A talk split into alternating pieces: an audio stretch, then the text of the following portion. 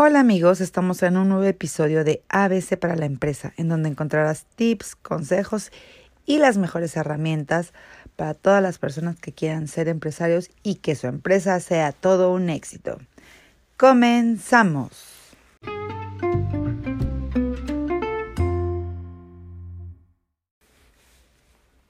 Hola amigos, soy Sadi Miranda y el día de hoy hablaremos de tres temas muy muy importantes para los modelos de gestión empresarial. Primeramente, es importante destacar que las empresas cuentan con visión y objetivos claramente definidos. Por ello, la gestión organizacional permite planear, ejecutar y evaluar adecuadamente los procesos que permitirán el cumplimiento de estos objetivos. En este sentido, reconocer el espectro organizacional es vital para cualquier compañía. Definir los objetivos estratégicos y las estrategias para la consecución de los mismos le permitirá lograr un crecimiento sostenible. De igual forma, estructurar un modelo organizacional eficiente y concordante con la realidad de la organización le permitirá mantener un crecimiento sostenible. Por ello, el día de hoy abordaremos tres temas. Primeramente, abordaremos empresas y gestión de negocios, que son temas súper importantes para poder entender todo lo referente a, estas empresas. Después hablaremos de los modelos de gestión empresarial. Y finalmente hablaremos del análisis estratégico de una empresa. Así es que comenzamos.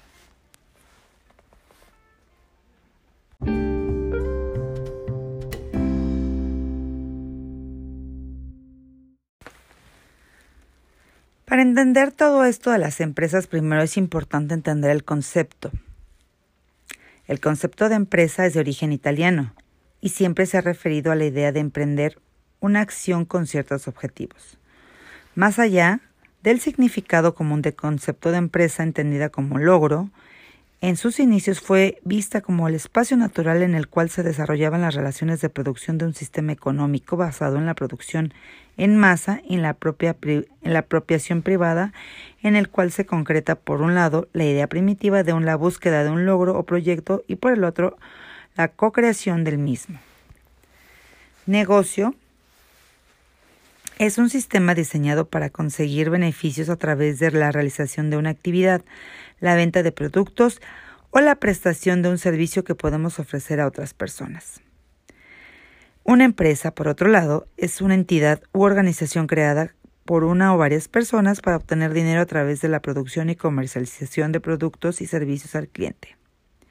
Los términos de empresa y negocio, si bien no son lo mismo, sí van de la mano dado que el negocio necesita una organización que lo incluya y lo explote, mientras que la empresa necesita tener un negocio para obtener beneficios. Ahora, hay que saber cómo se clasifican las empresas. Existen diversas formas de clasificar las empresas. Número uno, las podemos clasificar de acuerdo a su giro, que estas pueden ser las empresas industriales que son aquellas empresas cuya actividad primordial es la producción de bienes mediante la transformación y extracción de materias primas. Asimismo, hay este, empresas extractivas y empresas manufactureras. Otra de la clasificación es las empresas comerciales. De estas tenemos tres tipos, las empresas mayoristas, empresas minoristas o detallistas y las empresas comisionistas. Cada una de ellas tiene un rasgo específico. Por ejemplo, las empresas mayoristas efectúan ventas en gran escala a otras empresas llamadas minoristas. Las empresas minoristas son las que venden productos al menudeo en pequeñas cantidades al consumidor. Y las empresas comisionistas son aquellas que se dedican a vender mercancía que los productores dan a consigna, percibiendo por esta función una ganancia comisión. Ahora, la tercera clasificación que tenemos son las empresas de servicio, que son aquellas que brindan un servicio a la comunidad y pueden tener fines o no lucrativos. Algunos autores manejan estas mismas clasificaciones pero con otros nombres, que podría ser el sector primario, sector secundario y sector terciario. Eh, ahora tenemos la clasificación de acuerdo al origen de su capital, que pueden ser públicas o privadas.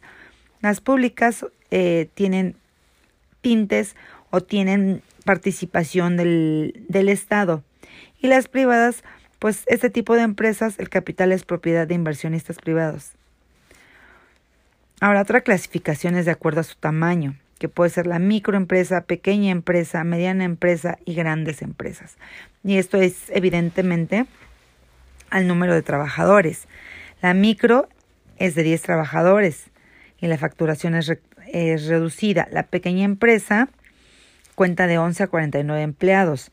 La mediana empresa tiene entre 50 y 250 trabajadores y por lo regular cuentan con un sindicato y tienen áreas cuyas funcionalidades y responsabilidades están delimitadas. Las grandes empresas, eh, sus ventas son elevadas y generalmente cuentan con instalaciones propias, tienen más de 250 empleados.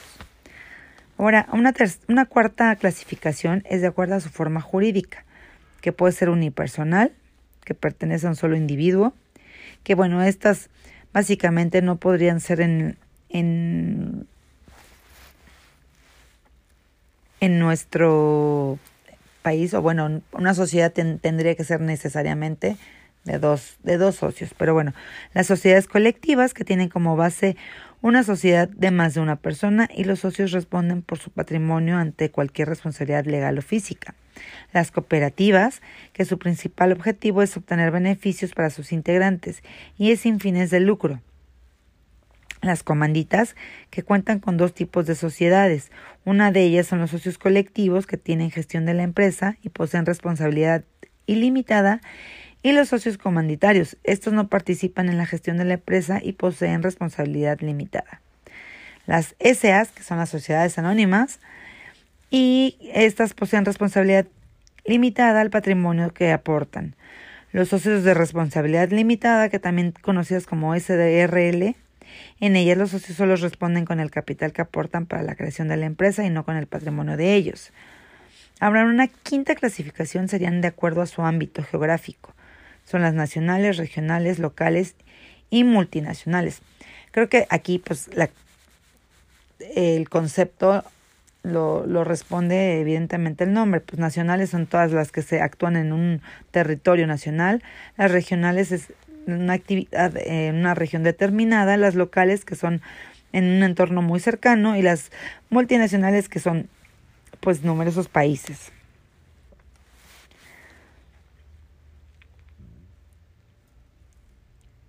Bueno, ahora hablamos del diagnóstico general. El análisis estratégico de una organización inicia con un diagnóstico general de la empresa, el cual puede realizarse utilizando diversas herramientas.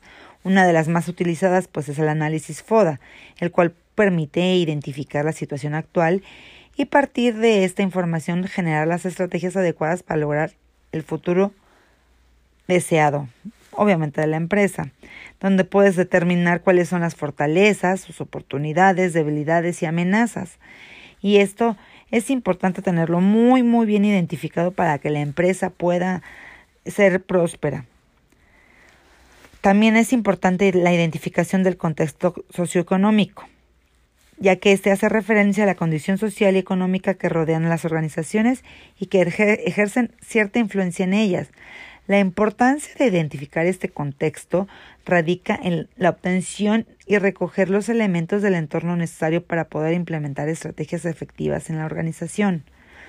La forma en que viven las personas, la demografía, los cambios que existen en las sociedades contemporáneas generan ciertos comportamientos sociales que influyen tanto hacia adentro como hacia afuera de las organizaciones y pueden ejercer influencias positivas o negativas dependiendo del caso.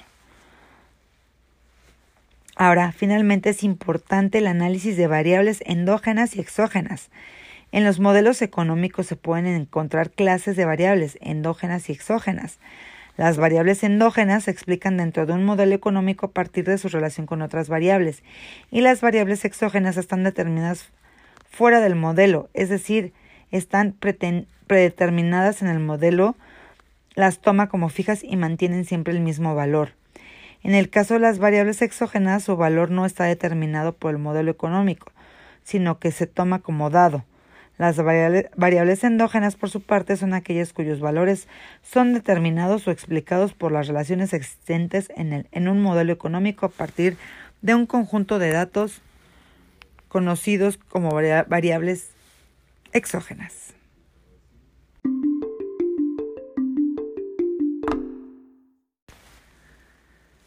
Ahora hablaremos de gestión organizacional o proceso administrativo. El proceso administrativo consta de cuatro grandes fases o etapas, que es la planeación, organización, dirección y control. El proceso administrativo es un conjunto de actividades que ocurre también en dos grandes fases, la fase mecánica y la fase dinámica. En la fase mecánica pertenece la planeación y organización y a la fase dinámica la dirección y el control. La fase mecánica es la parte estática del proceso, en donde el trabajo que se realiza es de papel, mientras que la fase dinámica, en contraste con la anterior, se centra en las actividades operativas propias de la organización, de ahí su nombre. La planeación es la que permite establecer el curso de acción de la empresa y abarca el establecimiento de políticas, procedimientos, programas, presupuestos, pronósticos, estrategias y tácticas. Entre las preguntas claves que surgen en esta etapa son ¿cuáles son las metas de la organización a largo plazo? ¿Qué estrategias son las mejores para eh, lograr las metas establecidas? ¿Qué objetivos se deben de formular a corto plazo? ¿Qué recursos materiales, financieros y humanos y tecnológicos voy a necesitar? La organización se refiere a la estructura técnica de la empresa e incluye las jerarquías, las funciones, las obligaciones. Y entre las preguntas claves que contestan es qué estructura debe tener la organización, qué nivel de centralización o descentralización debe adoptarse, cómo deben diseñarse las tareas y los puestos, quiénes son las personas más idóneas para ocuparlas, qué métodos y procedimientos deben utilizar y cuál debe ser el diseño de trabajo. Ahora, en este sentido, la dirección implica coordinar y vigilar acciones y abarca la motivación, el liderazgo y la comunicación. Entre las preguntas claves que surgen en esta etapa son ¿cómo dirigir el talento de las personas? ¿Qué estilo de liderazgo es el adecuado? ¿Cómo deben ser tomadas las decisiones? ¿Cuál es el tipo de motivación a utilizar en la empresa? Cómo solucionar los problemas y conflictos. Ahora, por su parte, el control hace referencia a medir el resultado actual y pasado e incluye normas y operaciones de evaluación. Entre las preguntas claves que se surgen en esta etapa es, por ejemplo, ¿qué actividades necesitan ser controladas? ¿Qué criterios deben aplicarse para determinar los resultados?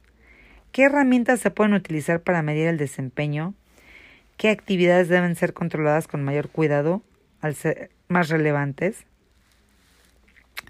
Es importante tener en cuenta la planeación y establecimiento de objetivos, como ya se mencionó, ya que la planeación es la determinación de los objetivos y elección de los cursos de acción para lograrlos, con base en la investigación y elaboración de un esquema detallado que habrá de realizarse en un futuro. Esta etapa se considera la más importante de todas, ya que implica la selección de la misión y los objetivos de la empresa. Se deben realizar una racional toma de decisiones para implementar las acciones con el fin de alcanzarlos en un periodo determinado. El objetivo, por excelencia, es la maximización de utilidades. Los objetivos deben de fijarse en áreas estratégicas, donde el desempeño y los resultados influyen en la continuidad de la empresa. Las características principales de la planeación es eh, general, es que es eficaz, se ocupa de los medios y los fines y puede ser formal o informal. Pero la pregunta sería, ¿por qué es importante planear? Pues es importante porque crea crear las misiones y visiones, da sentido a esta dirección, es el uso óptimo de recursos, reduce el impacto del cambio, facilita el control, pero sobre todo permite el desarrollo de estrategias. Eh, existen algunos pasos para la planeación. Entre estos es la detección de la oportunidad, establecimiento de objetivos, consideración de las premisas de planeación, identificar las alternativas, elección de una alternativa, elaboración de planes de apoyo y expresión numérica de los planes. Como ya se había hablado, el FODA es una herramienta que se utiliza dentro de la planeación y se puede efectuar en cualquier momento que se desee, antes, durante o después de la definición del negocio. La estructura es importantísima porque en la práctica la organización debe adaptarse a las necesidades y planes específicos de la empresa. Es más, debe ser una herramienta a la disposición del cumplimiento de objetivos, organizacionales. Ah, organizar es agrupar las actividades necesarias para alcanzar criterios objetivos y asignar a ciertos grupos una administración con la autoridad de superarlo y coordinarlo tanto en sentido horizontal como vertical de toda la estructura de la organización. Hay que jerarquizar, departamentalización y hay que ser funcional. Ahora, en este sentido, se dan diferentes departamentalizaciones. Primero es el funcional, que es en común en las empresas industriales y que, que consiste en agrupar las actividades análogas. Después sería por, productos, que es caracterizar a las empresas eh, que se dedican a la, a la fabricación de diversas líneas o productos. Geográficos, pues este tipo de departamentalización proporciona un instrumento lógico y eficiente cuando la unidad de la empresa realiza actividades en sectores alejados físicamente y por procesos o equipos. Al fabricar un producto, el proceso o el equipo que se haya empleado puede servir como base para crear unidades departamentales. La tercera etapa del proceso administrativo busca asegurar el éxito de las actividades gerenciales. La dirección involucra la comunicación, el liderazgo y la motivación. El liderazgo es la habilidad para influir en las actividades y las acciones de otros para alcanzar metas del grupo. La motivación es la herramienta y la habilidad de dar a los trabajadores una razón para hacer el trabajo de manera eficiente. La dirección también involucra el poder y la autoridad. El poder hace referencia a la capacidad de influir en otros a través de fuentes de poder como dinero, relaciones, estatus, información privilegiada, entre otros. La autoridad, la del puesto. Así también existen diferentes tipos de liderazgo el autocrático, democrático, laissez-faire y situacional, y otros incluidos posteriormente que son el trascendental y el transformacional. Ah, por este, por este, en este punto existen diferentes teorías de la motivación que sirven de apoyo y este, para este proceso, como la jerarquía de la necesidad de Maslow, la teoría de los dos factores de Herzenberg, la teoría del X y Y como MacGregor y la teoría de las expectativas de Brom. La comunicación es el medio por el cual se unifica la actividad organizada, modificada la conducta y realiza el cambio, se utiliza la información y se logran las metas. Ahora, finalmente tenemos el establecimiento de un sistema de control. Los administradores deben establecer los criterios que se deben de aplicar en la medición y evaluación de resultados. La función administrativa de control es la medición y corrección del desempeño a fin de garantizar que se han cumplido con los objetivos de la empresa y los planes idóneos para alcanzarlos. De acuerdo con Stoner, el proceso de control tiene cuatro pasos y que son establecer métodos y normas para medir el rendimiento, medir el resultado, determinar si los resultados corresponden a los parámetros y tomar medidas correctivas.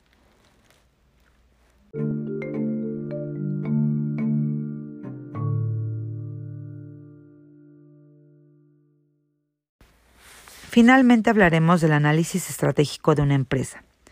Lo primero que tenemos que tener claro es el concepto de dirección estratégica. Según Ventura, la dirección estratégica es la planificación de la empresa como organización para conseguir sus objetivos, asegurando su supervivencia y prosperidad. Es el modo en que una empresa emplea sus recursos y capacidades de un entorno con el fin último de alcanzar sus metas. Todas las empresas cuentan con una estrategia y su estudio y análisis puede ser muy valioso para mejorar su posición competitiva y los resultados obtenidos.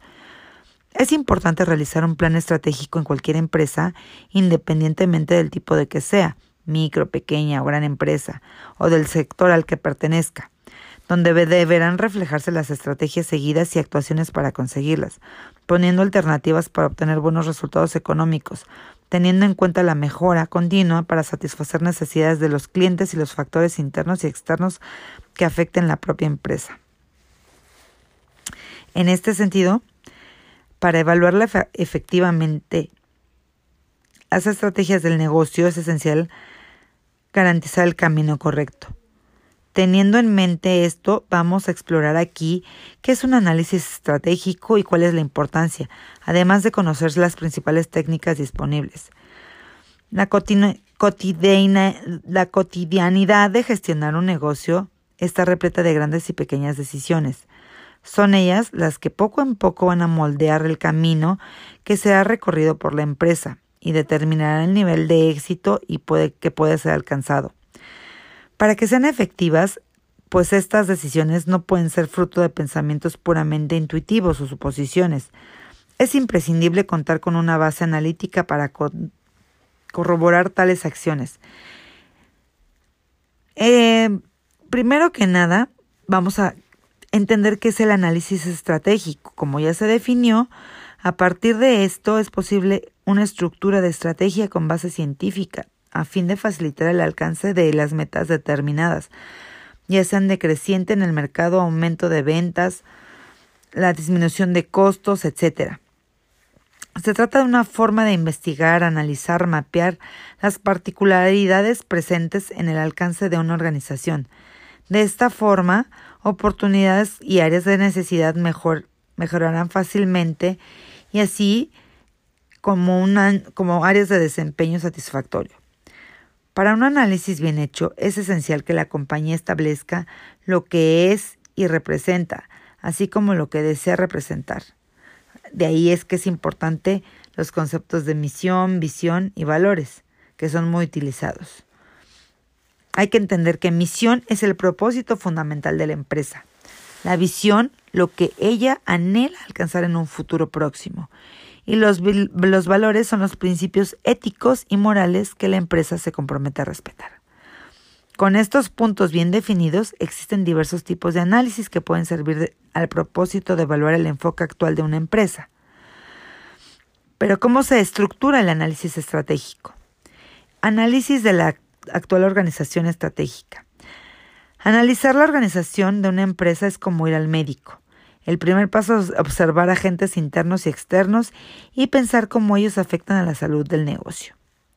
Los factores internos se envuelven aspectos como ineficiencia operacional, falta de motivación de los colaboradores y limitaciones financieras. Los factores externos, a su vez, pueden incluir tendencias políticas, económicas, cambios de hábitos en los consumidores, en la entrada de nuevos competidores al mercado, etc. Una vez que las condiciones externas y externas internas han sido identificadas, es hora de examinar cómo ellas están influenciando el desarrollo de la empresa. En este punto, es necesario definir la eficiencia de la actual estrategia. Esto se alcanza cuando el analizante se hace las siguientes preguntas. ¿Nuestro enfoque está siendo exitoso? ¿Las metas establecidas están alcanzadas? ¿Nuestra estrategia están alineadas a nuestra misión, visión y valores? Si la respuesta para todas estas preguntas presentadas en el último tópico son negativas, este es un indicador que las alternativas necesitan ser viabilizadas. Entonces es hora de encontrar e implementar los cambios viables y con más potencia de causas de impacto positivo. Después de todo esto, el análisis estratégico es una actividad que nunca para, pues está siempre buscando fallas y brechas que presentan una oportunidad para que las mejoras sean realizadas. Como cualquier otra inversión, el análisis estratégico cuesta tiempo y dinero para el negocio. Pese a que dejarlo de un lado lo costoso ante la situación, este análisis debe ser visto como elemento fundamental de la empresa, ya que es un factor vital para tener éxito. ¿Cuáles son los tipos de análisis que existen? Pues análisis FODA o matriz FODA, que son las fortalezas, oportunidades, debilidades y amenazas. Eh, el análisis PESTEL o PEST, que es utilizada para monitorear el ambiente macro de una empresa, o sea, totalmente enfocada en los factores externos. Los factores políticos dan atención a las acciones y características del gobierno que pueden influenciar el mercado, tales como su estabilidad, su política de interés, leyes y reglamentos. Los dos últimos puntos, ambiental y legal, fueron agregados recientemente al análisis. El primer entorno esencial a partir del momento en cuestiones de sustentabilidad pasaron a ser tan importantes para el mundo de los negocios. Finalmente, los factores legales tienen por objeto mantener la compañía a la par de todas las leyes y reglamentos que pueden afectar las operaciones. Es, importante estos, estos análisis, el PESTEL, que son las políticas, la economía, la social, la tecnología, el ambiental y la legal son súper importantes. También existen las cinco fuerzas de Porter. Es, Eugene Porter es el renombrado académico americano que creó una de las teorías de análisis estratégica más utilizadas en el mundo. Esta herramienta tiene como objetivo identificar la principal influencia competitiva en el mercado. También existe SOAR, que es otro nombre con acrónimo. La, traducción libre de la palabra se compone, el nombre de este análisis sería fuerza, oportunidades, aspiraciones y resultados. Es un tipo de análisis especialmente interesante si tu, si tu organización ya tiene este plan estratégico definido, pero deseas concentrar esfuerzos en áreas específicas. Existen un sinfín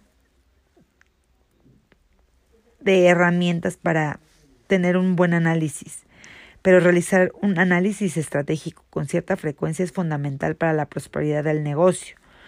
Es el único modo de verificar que funciona y que precisa ser ajustado. De esta forma el negocio evitará daños, concentrará esfuerzos en áreas más, más carentes y tendrá la posibilidad de competir de igual a igual con otras empresas del mercado. Así es que si queremos que nuestra empresa funcione y funcione bien, hay que tener en cuenta estos puntos. Muchas gracias. Hasta aquí amigos, hoy en el ABC de las empresas. No olviden seguir nuestros consejos y esperen nuestro siguiente episodio. Muchas gracias.